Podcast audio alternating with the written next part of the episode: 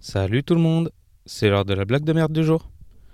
En temps de crise, les problèmes des boulangers sont croissants. Alors que les bouchers veulent défendre leur beefsteak, les éleveurs de volailles se font plumer, les éleveurs de chiens sont aux abois, les pêcheurs haussent le ton et bien sûr les éleveurs de porcs sont dans la merde tandis que les céréaliers sont sur la paille. Par ailleurs, alors que les brasseurs sont sous pression, les viticulteurs trinquent. Heureusement, les électriciens résistent. Mais pour les couvreurs, c'est la tuile et certains plombiers prennent carrément la fuite. Dans l'industrie automobile, les salariés débrayent dans l'espoir que la direction fasse marche arrière.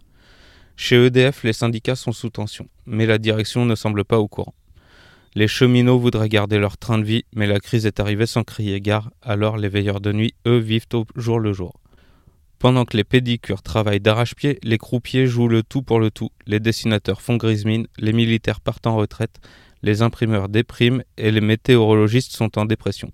Les prostituées, elles, se retrouvent à la rue. Vivement la fin de la crise. Allez, à demain. Ciao.